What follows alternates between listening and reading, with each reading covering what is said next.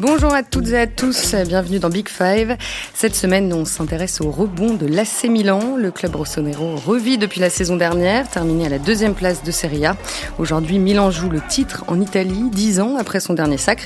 Une reconstruction amorcée en 2018 avec l'arrivée de Paolo Maldini en tant que directeur technique. Alors comment a-t-il restructuré le club? Comment a-t-il façonné cette équipe milanaise si performante? On parlera aussi évidemment de l'entraîneur Stefano Pioli, arrivé comme un simple intérim il s'est rendu indispensable. Ses méthodes, son management, son approche de jeu, on discutera de tout ça et puis de l'équipe aussi évidemment, portée euh, notamment par Zlatan Ibrahimovic et Théo Hernandez. Quelles sont les forces du Milan et pourquoi a-t-il autant de mal en Ligue des Champions? Avec moi aujourd'hui euh, Mélisande Gomez, notre spécialiste du foot italien. Bonjour Mélisande. Bonjour à tous.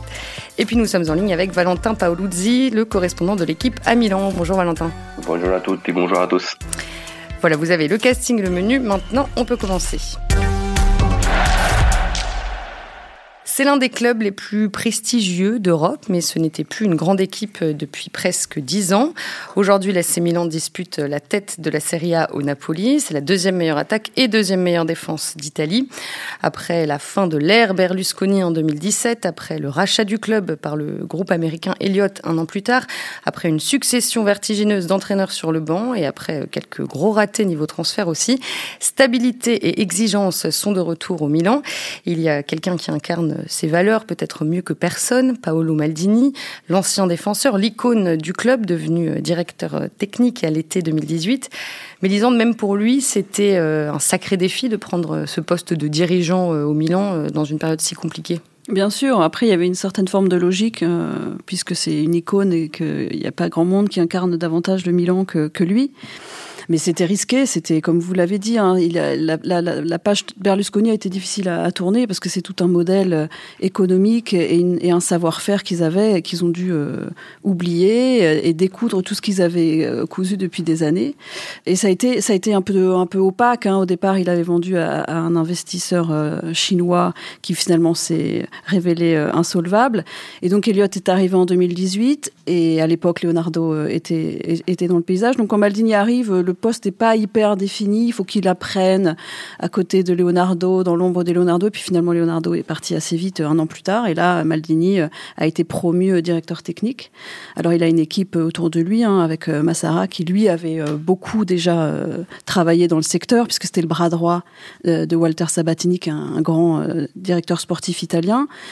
Et, mais effectivement, le défi était important. Il avait pour lui le charisme et le fait que quand euh, c'est Paolo Maldini qui appelle une future recrue, bah, c'est quand même Paolo Maldini qui vous parle. Donc ça, c'est un atout énorme.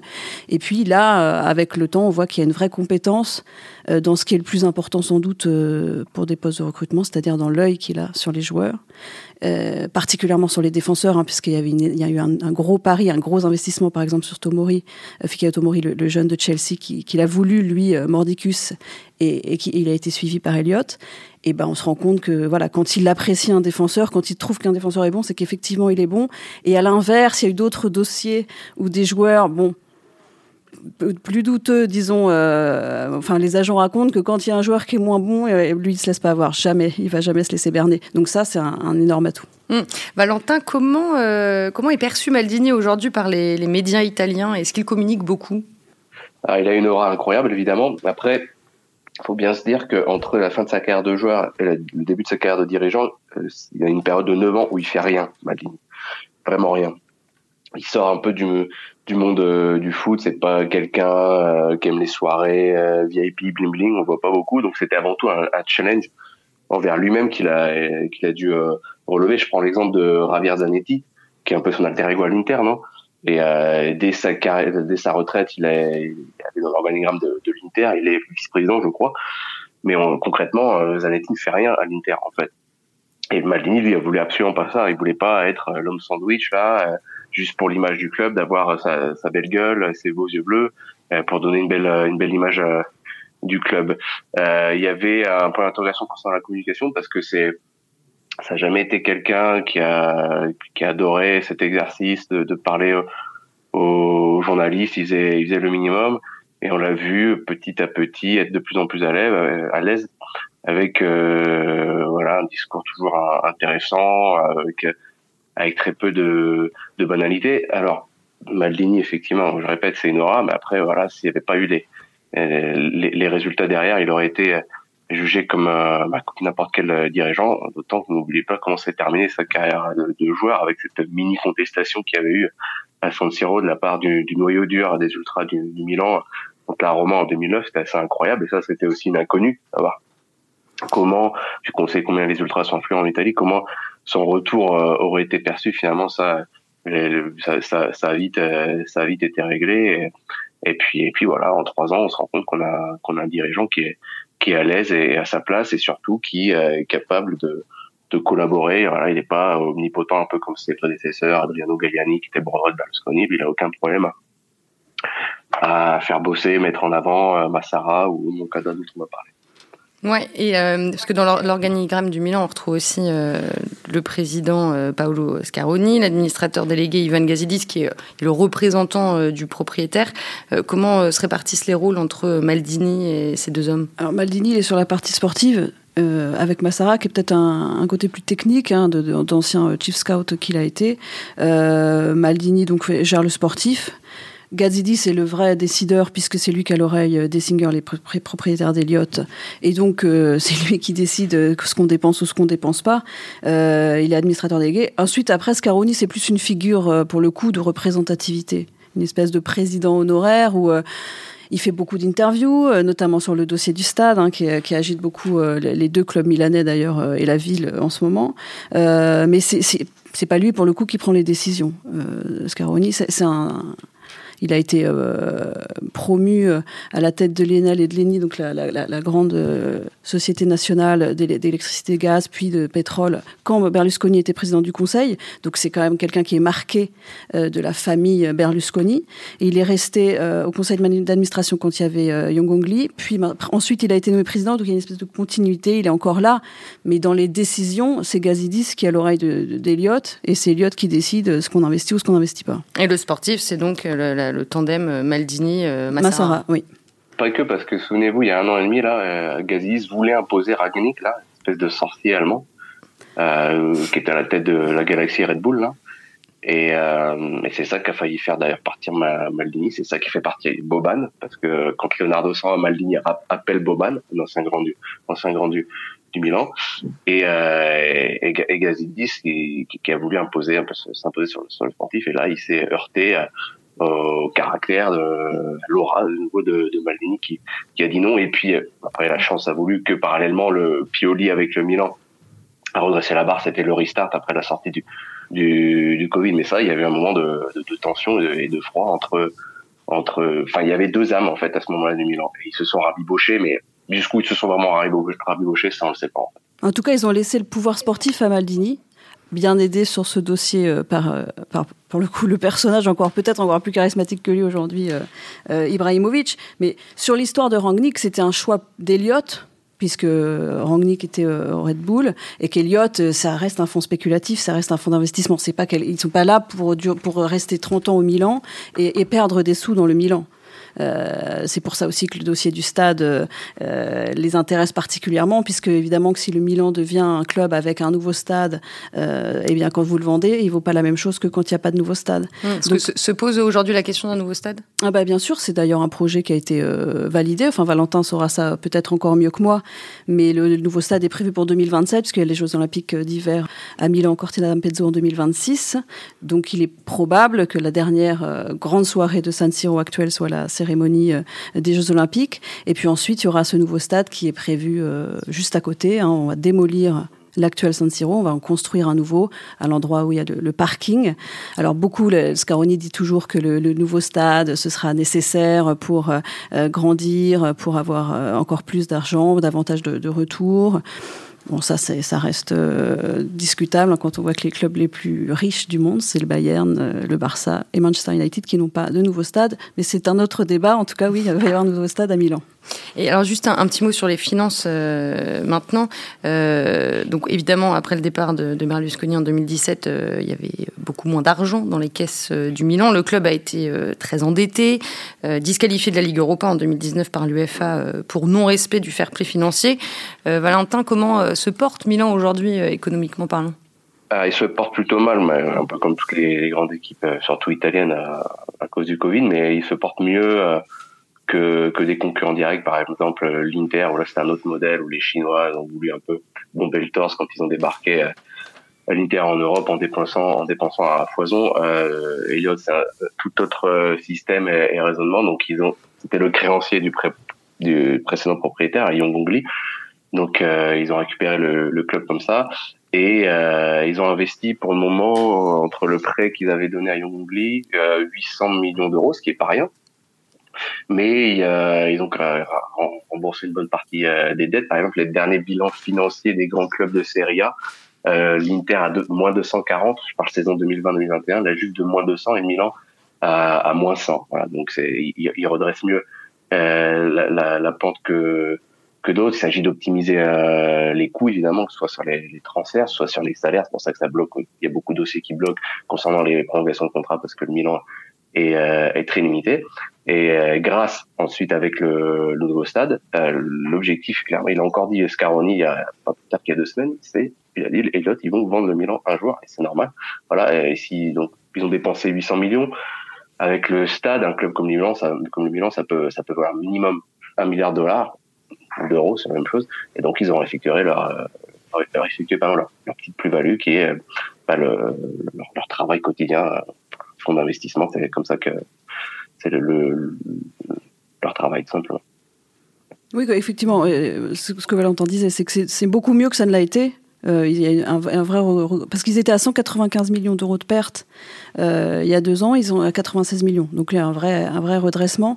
Ça reste, comme le disait Valentin, très surveillé par l'UFA. Mais là, ils viennent de rendre leurs comptes euh, en octobre, donc les comptes seront euh, étudiés par l'UFA janvier-février comme d'habitude, et ils sont hyper optimistes. Il y a une vraie, une vraie baisse de la masse salariale avec l'exemple hein, du dossier de Donnarumma où euh, ben, voilà, il n'y avait pas possibilité de lui donner ce que voulait, euh, ce que voulait euh, Rayola, 10 millions d'euros net par saison. Et en même temps, c'est un signal qu'ils envoient à l'UEFA, où l'UEFA est obligé de reconnaître euh, que le travail fait par le Milan au niveau du fair play financier est satisfaisant. Et ça rejoint les intérêts d'Eliott, qui lui veut des jeunes joueurs euh, à valoriser, un petit peu dans le, le modèle du trading qu'ils ont fait aussi à Lille. Donc les deux intérêts de, du fair play financier d'Eliott convergent un petit peu. Et Maldini a su euh, mener cette politique-là et la, le faire intelligemment, c'est-à-dire prendre des joueurs oui. pas, pas aguerris. Et avec ce, je crois que vous allez en parler de, de, de, du chef de recrutement qui est Jean-Frédéric Moncada, avec par exemple de prendre des joueurs de Ligue 1 qui sont un marché très intéressant pour le Milan, puisque vous pouvez pas les taper les joueurs de première ligue en matière de, masse salariale, mais vous pouvez prendre des jeunes joueurs français ou du championnat de France euh, à, à coût intéressant. Oui, parce qu'ils ont, ils ont euh, réalisé des, jolis coups quand même euh, sur, sur le marché des transferts depuis deux ans avec Fikayo Tomori, tu en parlais Mélisande, ou Théo Hernandez aussi. Et donc, l'autre architecte de l'effectif milanais avec Maldini, c'est donc Geoffrey Mancada. Il a 32 ans, il est passé par Monaco notamment. Donc, c'est le chef du recrutement. Ça fait bientôt trois ans qu'il est là. Valentin, pourquoi est-ce que le Milan avait choisi ce jeune recruteur pour reconstruire son effectif? Ben, C'est Elliott qui l'a choisi directement pour le trading player. Parce que Elliott, c'est à l'américaine, c'est-à-dire euh, c'est des bases de données. Enfin, le, le, sport est conçu à travers le, le, le big data avant tout. Euh, Geoffrey Moncada, qui est un personnage vraiment mystérieux, c'est ce genre de, de, de mec. Vous, vous tapez sur Google, il y a une seule photo de lui qui sort. C'est quand même assez incroyable. Ça, pourtant, on parle d'un gars qui, qui, fait partie de l'organigramme d'un des plus grands clubs du monde et qui, dans, dans, dans son registre, est un des, est un des meilleurs au monde. Et euh, lui, il a admis qu'il passe tellement de temps à suivre les, les matchs et les joueurs qu'il a, il a pas le temps à consacrer à sa petite amie. Bon, ça, c'est une question de, de choix et de, et de priorité. Après, le, le, le fonctionnement, je pense que c'est c'est le même que dans, dans, dans les grosses structures des, des, des gros clubs. Hein. C'est-à-dire qu'on a une grosse partie scouting et une partie euh, euh, data. Euh, voilà, on, quand il y a un joueur qui intéresse, on va voir le, le on va prendre des informations euh, du côté de la, du data pour voir si, si ça correspond le profil principal, effectivement, ce sont des, des jeunes joueurs, mais, mais pas que. Si on peut avoir des joueurs expérimentés à moindre coût, je pense que l'exemple le plus criant, c'est celui de Simon Kjaer, l'ancien loi défenseur danois, qui, euh, qui a un rôle aussi important qu'Ibrahimovic dans, dans la croissance du, euh, du Milan, point de vue de la, de la mentalité. Et, euh, et puis voilà, donc des, et, et toujours en passant par Maldini, c'est-à-dire euh, Maldini qui, avec carrière de, de joueur, le plus grand joueur de l'histoire de ce club, est capable de dire ce joueur-là, lui, est d'Amiran, comme on dit. C'est-à-dire, il a les capacités, euh, surtout mentales, en fait, de s'imposer euh, dans, dans ce club. Mais oui, c'est un l'essor de ce de ce Milan est voilà, très cocorico. Ça aussi que Frédéric Massara, sa maman, française d'Avignon. Donc on peut pousser un petit cocorico. Donc en fait, vraiment Milan aujourd'hui euh, ne veut pas forcément attirer des grands joueurs parce qu'il n'a pas les moyens de les payer, mais il vise plutôt des, des, jeunes joueurs à forte euh, valeur ajoutée. Ouais, dans la lignée de d'Eliott, hein, d'un de, fonds d'investissement. Euh, on l'a vu avec Kaloulou, c'est vrai qu'avec l'œil de Moncada et sa connaissance, il a une connaissance de fond en comble du championnat de France et d'autres hein, d'ailleurs. Il a un réseau hyper hyper développé, mais sur la Ligue 1, il est injouable. Et du coup, bah, on l'a vu avec Maignan hein, quand il s'est agi de, remplacer Donnarumma parce que voilà, ils ont compris que ça pourrait être compliqué avec Mino Raiola dans les négociations. Eh bien, fallait avoir l'idée de remplacer Donnarumma, qui est quand même considéré comme un monstre euh, à Milan, euh, à juste titre, hein, qui est un gardien d'énormes potentiels, et le remplacer sans avoir euh, l'argent pour aller chercher un Ter ou un Oblak, eh bien de choisir un joueur pas hyper encore connu à l'étranger, mais très très fort. Donc ce genre de, de, de choix-là, de recrutement-là, euh, ça, vous, ça vous booste une équipe de manière considérable et ça, ça, et ça fait pas très mal euh, au bilan financier. Euh, Kaloulou, déjà, pour le, le, le coût que ça, ça a, pour ce que ça a coûté et ce qu'il est en train de, de, de, donner comme réponse actuellement avec le groupe professionnel à son âge, un jeune joueur de Lyon qui avait quasiment euh, pas d'état de service. Bah, encore une fois, c'est des, paris, mais qui sont euh, raisonnés parce qu'ils connaissent tellement euh, le sujet, mon cas que, vous, que voilà, ces dirigeants, puisque c'est effectivement Maldini qui décide, et eh ben, ils le suivent euh, avec confiance. quoi.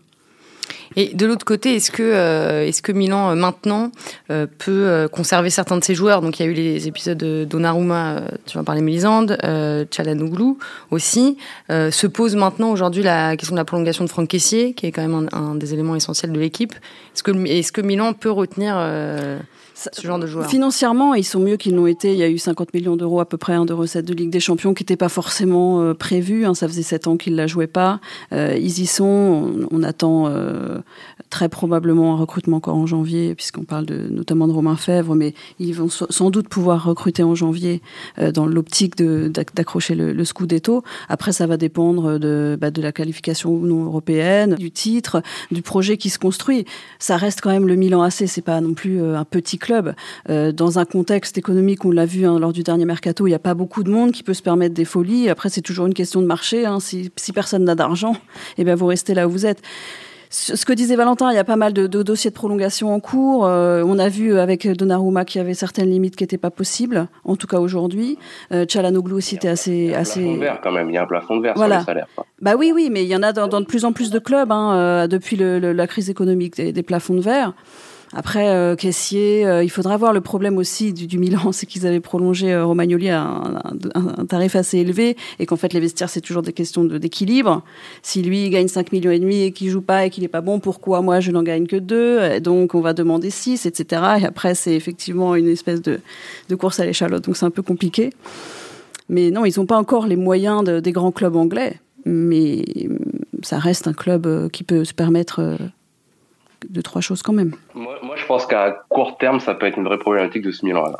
C'est-à-dire euh, même Tete Hernandez, Franck Kessi, des joueurs cadres qui sont à 2 millions d'euros et qui euh, reçoivent forcément des offres à 6, 7, 8 millions d'euros annuels de la part d'autres clubs. Et le Milan ne peut pas s'aligner. Tout simplement, euh, ils ont réussi à racheter Sandro Tonali, donc qui était un joueur de Brescia qui était arrivé l'an dernier en prêt avec option d'achat, plus ou moins obligatoire. Ils ont renégocié les conditions et surtout, ils ont réussi à lui faire baisser son salaire par rapport à l'an passé, alors qu'on parle d'un joueur qui était euh, même pas titulaire, enfin un jeune joueur qui devait gagner un million d'euros. Enfin, c'était pas un gros salaire, quoi. Donc, quand même, on cherche vraiment à faire des commis partout, quoi. Et sur les cadres, voilà, qui arrivent, enfin, Théo Hernandez, c'est 2024. Euh, c'est un dossier bah, qui sera brûlant l'été prochain. Et moi, c'est un joueur, je pense que euh, il va se dire, euh, qu'est-ce que je fais? Bien sûr, mais ça c'est sûr, c'est sûr, tu as raison que la question va se poser. Mais la réforme du fair play financier qui va du coup qui, qui va intéresser surtout la saison en cours et plus le passif parce que le Milan d'Eliott, ils ont beaucoup eu à payer euh, les, les, années d'avant, les, les erreurs d'avant euh, et les mauvais recrutements d'avant et les dettes d'avant. Et depuis qu'ils sont là, alors moi je suis d'accord avec toi Valentin parce qu'ils vont pas c'est Elliott quoi, ils sont pas là pour faire plaisir euh, aux ultras du Milan ou pour perdre de l'argent mais ils sont quand même au Milan. C'est-à-dire que tu peux pas gérer le Milan comme tu gères Lille, quoi, en faisant que du trading et en décidant de, de, de, limiter une masse salariale avec un club qui a quand même gagné cette Ligue des Champions. Je pense qu'il y aura quand même un petit, un, petit, un, champ de, des possibilités pour certains joueurs dans un cadre qui restera raisonnable, on va dire. Mais, mais je les vois pas faire un salary cap en disant, bah non, nous, au Milan, on donne pas, on donnera pas plus de 3 millions d'euros ou plus de 4 millions d'euros par an s'ils sont qualifiés régulièrement en Ligue des Champions, si jamais ils venaient à être champions d'Italie. Euh, on va parler maintenant de Stefano euh, Pioli, qui est aussi euh, l'un des artisans du redressement milanais. Mais je le disais en intro, quand Pioli arrive en, octobre 2019, il est simplement censé assurer l'intérim jusqu'à la, fin de la saison. comment est-ce qu'il a réussi à s'imposer finalement et à rester sur le banc du Milan? Eh bien, en ayant euh, des résultats euh, et en sachant euh, prendre son vestiaire, c'est un entraîneur qui avait énormément d'expérience. hein. Il avait plus de 20 ans, je crois, sur les bancs italiens, mais pas de palmarès et pas non plus d'expérience dans les grosses équipes. Donc c'était l'idée de, voilà, il savait faire, il sait comment fonctionne euh, la Serie A, il sait tactiquement comment entraîner une équipe, et donc on va le prendre pour une saison, et puis après on prendra un nom un peu plus ronflant, qui était euh, pour Elliott, euh, Ralph Rangnick. Et puis finalement, ça s'est bien passé, notamment avec bah, avec les cadres de, l'équipe, avec Ibrahimovic, dont il a su qu'il a su responsabiliser aussi à l'intérieur du vestiaire, et ça, ça plaît beaucoup à Zlatan. Et il a été très bon aussi dans ce rôle-là. Euh, et puis c'est euh, un entraîneur qui a, évolué avec cette équipe-là parce qu'il n'a jamais été hyper offensif, hyper, euh, il n'avait pas la réputation d'être un, entraîneur spectaculaire. Et puis pour le coup, avec le Milan, et on voit par rapport à d'autres entraîneurs, notamment en poste en, en Serie A cette saison, Valentin, je ne nomme personne, mais il y a des entraîneurs qui ont du mal à se renouveler et à étudier et à voir comment le football évolue. Et bien Pioli vraiment Là, on a vu que lui, il avait bossé. Et son Milan, actuellement, c'est un, foot hyper moderne qui attaque. Vraiment, faut les voir. On dirait parfois une équipe de rugby, tellement ils se précipitent euh, dans la moitié de terrain adverse quand ils récupèrent. Ils sont nombreux aux, abords de la surface adverse. Ils attaquent en nombre. Alors, parfois, des fois, un peu, un peu déséquilibré. Mais en Serie A, où techniquement, il n'y a pas beaucoup d'équipes qui sont capables de leur confisquer le ballon, eh bien ça passe et ça fait un, foot hyper spectaculaire qu'il a jusqu'alors jamais renié, hein, même quand ça se passe pas bien. Il continue à vouloir jouer comme ça et c'est hyper agréable. Et Valentin, du coup, aujourd'hui, euh, Pioli n'est plus euh, sous-estimé en Italie comme ça pouvait être le cas avant? Mais en fait, il n'a jamais été sous-estimé. Ça, ça, ça, c'était pas un génie. Euh, ça l'est pas, ça l'est toujours pas maintenant. Bah, c'était le coach, c'était le, mais les gens disaient que c'était le coach qu'on appelait euh, pour pour pour quelques mois. Euh, parce qu'il avait à qui on faisait pas confiance sur le long terme. Bah parce que son surnom c'est le normal one. Voilà, c'est ça. mais c'était pas sous-estimé, mm. en rapport avec son palmarès à lui. Mm. Après, son prime avant d'aller au Milan, c'était avec la Lazio qui qualifiait en Ligue des Champions, il fait une troisième place. Euh, avec Bologne, il a fait des choses intéressantes, mais bon, voilà, comme tout entraîneur de, de, italien, il a une très bonne base euh, tactique. Alors dans sa gestion euh, du vestiaire, une gestion euh, très très humaine. Moi, j'ai eu l'occasion d'en parler avec certains de ses anciens joueurs. C'est un coach qui a été profondément marqué par le décès de David Astori, capitaine de, de la Fiorentina il y a il y a trois ans. C'était lui qui, qui, était à la Fiorentina. Donc ça, forcément, ça, je pense que ça a aussi influé sur sur euh, sur ses relations avec euh, avec les joueurs. Il avait tenté euh, de redresser l'Inter, voilà, pour pas parler de grands clubs. Ça s'était passé moyennement, ça avait été assez inégal comme comme toute sa carrière. Après, voilà, il, il arrive au Milan au, au, bon endroit, au, au bon moment. C'est quelqu'un qui, euh, bah, comme l'a dit Mélisande, il a su faire un, un, pas en retrait pour laisser plus de place à, à l'encombrant Ibrahimovic, que d'autres coachs peut-être n'auraient pas fait. Euh, ouais, ça, ça, a été, ça, ça a été une vraie marque d'intelligence euh, dans son management. Bah, oui, oui, parce que parce que voilà, il faut forcément collaborer quand euh, t'as as un mec qui arrive comme ça, et puis surtout qui qui, qui, qui change complètement le le visage de, de ton équipe, mais pas que, hein, parce qu'il faut pas rentrer un peu dans les clichés. Mais le Milan sans Ibrahimovic, je sais plus qui loupe un match sur deux à cause de son âge et de cette blessure. Le Milan obtient quand même des, des bons résultats sans lui. Donc c'est voilà, il y a, y a, eu un bon travail. L'équipe a été bien construite aussi, je pense aussi grâce à lui. C'est-à-dire qu'il y a beaucoup de euh, une typologie variée de, de, joueurs, notamment offensivement. Voilà, il y a un peu, un peu tout, tous les profils. Il, il, sait aussi se renouveler. Par exemple, c'est une équipe qui penchait beaucoup à gauche avec évidemment Théo Hernandez qui est un attaquant ajouté. Et cette saison, par exemple, on voit une équipe qui attaque différemment, un peu plus, euh, un peu plus euh, euh, l'aile droite. Voilà. C'est un très bon coach. Je pense qu'à son âge, il n'aura jamais un phénomène, ce sera jamais un, révolutionnaire. Ça peut être le coach qui peut ramener le, le titre au Milan, mais je pense que euh, le fait que sa prolongation de contrat tarde un peu, à mon avis, c'est pas pas anodin. C'est vrai que le Milan est probablement content de ce qu'il fait. De là à miser sur lui à long terme, moi personnellement, je pense qu'ils ont, qu'ils ont quelques doutes encore. L'une de ses caractéristiques, c'est que sur le terrain aussi, il laisse pas mal de liberté à ses joueurs. Pas mal de liberté. Après, euh, ça reste une équipe assez euh, enfin, organisée, hein, le 4-2-3-1. Euh, effectivement, hein, Hernandez attaque énormément, voire même des fois il court dans, dans l'axe carrément. Donc ça, c'est risqué sur le, derrière lui, du coup, quand elle a perdu du ballon. Mais ça, c'est le profil de, l'équipe qu'il a et ce qu'il a, ce qu'il a travaillé depuis qu'il est là. C'est-à-dire que voilà, il y a une prise de risque qui en Europe ne passe pas. Hein, cette saison, on le voit. Mais euh, dans l'image qu'ils ont renvoyée sur, leur, sur les matchs de Ligue des Champions, euh, au-delà du résultat, bon, qui est quand même déterminant. Et, effectivement, je pense que Valentin a raison quand il dit qu'il y a des doutes et que et qu'on va peut-être pas le voir pendant les dix prochaines années à Milan parce que bah, parce que ça reste euh, un entraîneur qui, sur la scène européenne, euh, est un peu léger pour un club de, de ce standing-là. Mais dans l'image qu'il a laissée, je vois la défaite euh, de Liverpool. Bah, c'est-à-dire qu'il n'y a pas de résultat et qu'il n'y a pas de palmarès, quoi. Et qu'à un moment donné, euh, à Liverpool, ils, perdent 3-2, mais en faisant vraiment un bon match. Et euh, ils mènent à la mi-temps, je crois. Et puis tu perds, mais tu te donnes une bonne image. contre l'Atlético, ils ont la, chance, la malchance de perdre Caissier expulsé assez vite. Et du coup, ils perdent en fin de match avec le but de Griezmann. Hmm. Encore une fois, ils avaient rivalisé. mais le match de Porto, quand vous avez une équipe qui est capable, on l'a vu, hein, de, de vous prendre le ballon et qui techniquement est un petit peu plus à l'aise, euh, en tout cas ce soir-là, bah, ça fait très mal, quoi. Il y a, vraiment, il y avait, il y avait une là, il y, a, eu des, grosses difficultés. Alors en Serie A, cette saison, avec la Juve qui est complètement en reconstruction et avec l'Inter, euh, euh orpheline, de, de, Lukaku et de Lukaku. Et, enfin, je pense qu'avec Lukaku, le, derby, il aurait sans doute été gagné euh, par l'Inter. Enfin, Valentin, je ne sais pas si tu es d'accord, mais il est quand même probable que, que la perte de Lukaku soit rédhibitoire sur le, sur le long terme cette saison. Ils ont une chance à jouer, une vraie chance à jouer en Serie A, ce qui serait déjà une énorme réussite pour le club quand on parle euh, de voilà de là où il venait, de, là où il vient, il, y a, deux, il y a trois ans, comme on le disait en début de, podcast. Mm. Mais en, Ligue des Champions, Valentin, quand même, ils sont tombés euh, sur le groupe le plus relevé.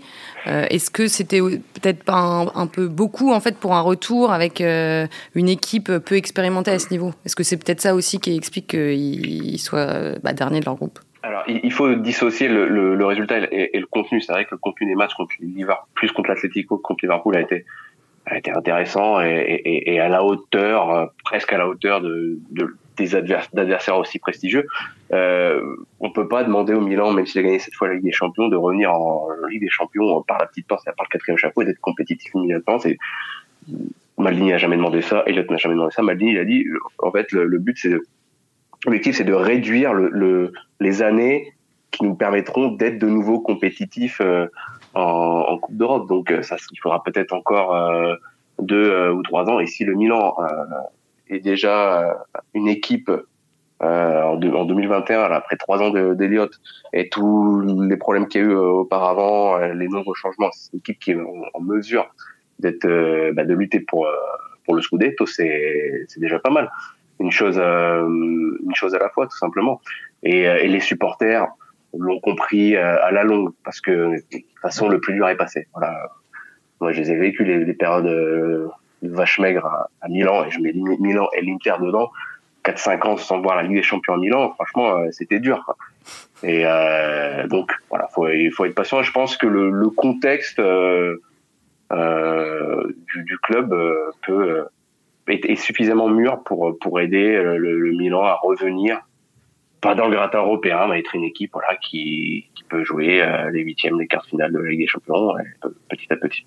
Du coup, les huitièmes, c'est pas forcément un objectif euh, là cette saison. Le titre, en revanche. Bah, clairement, le huitième là, ça devient compliqué. Hein. Il faudrait un petit miracle. Et puis vu le groupe qu'ils ont, dans lequel ils sont tombés, à la limite, ça passe hein, de se faire éliminer par, euh, par ces équipes-là, euh, effectivement après sept ans euh, d'absence de la compétition, en faisant des matchs vraiment tout à fait honorables dans leur, dans leur majorité. Il n'y aurait pas de scandale auprès des, des tifosi du Milan. Et puis si jamais ils étaient éliminés de toutes les Coupes d'Europe, ce qui est probable aussi, puisqu'il pourrait finir quatrième du groupe, et eh bien là, euh, ce sera un atout euh, important euh, dans la course au titre. Hein. Sachant encore une fois que c'est une Serie A où il y a les, les cadors attendus sont dans une situation difficile pour diverses raisons, et que le Napoli, qui jusqu'ici tient la cadence, va sans doute souffrir pendant la, Coupe d'Afrique où ils vont perdre la colonne vertébrale hein, de, de leur équipe. Donc euh, je pense que tout ça, les Milanais le savent très bien et qu'ils savent le coup qu'ils ont à jouer cette saison. Le prochain match euh, du Milan en Ligue des Champions, euh, ce sera au Vanda Metropolitano contre l'Atlético. Et avant cela, il y aura un déplacement aussi à la Fiorentina. Merci à tous les deux, Mélisande Gomez et Valentin Paoluzzi. Merci aussi à Antoine Bourlon pour la réalisation de cet épisode. Et merci à vous de nous avoir écoutés. Je vous dis à la semaine prochaine.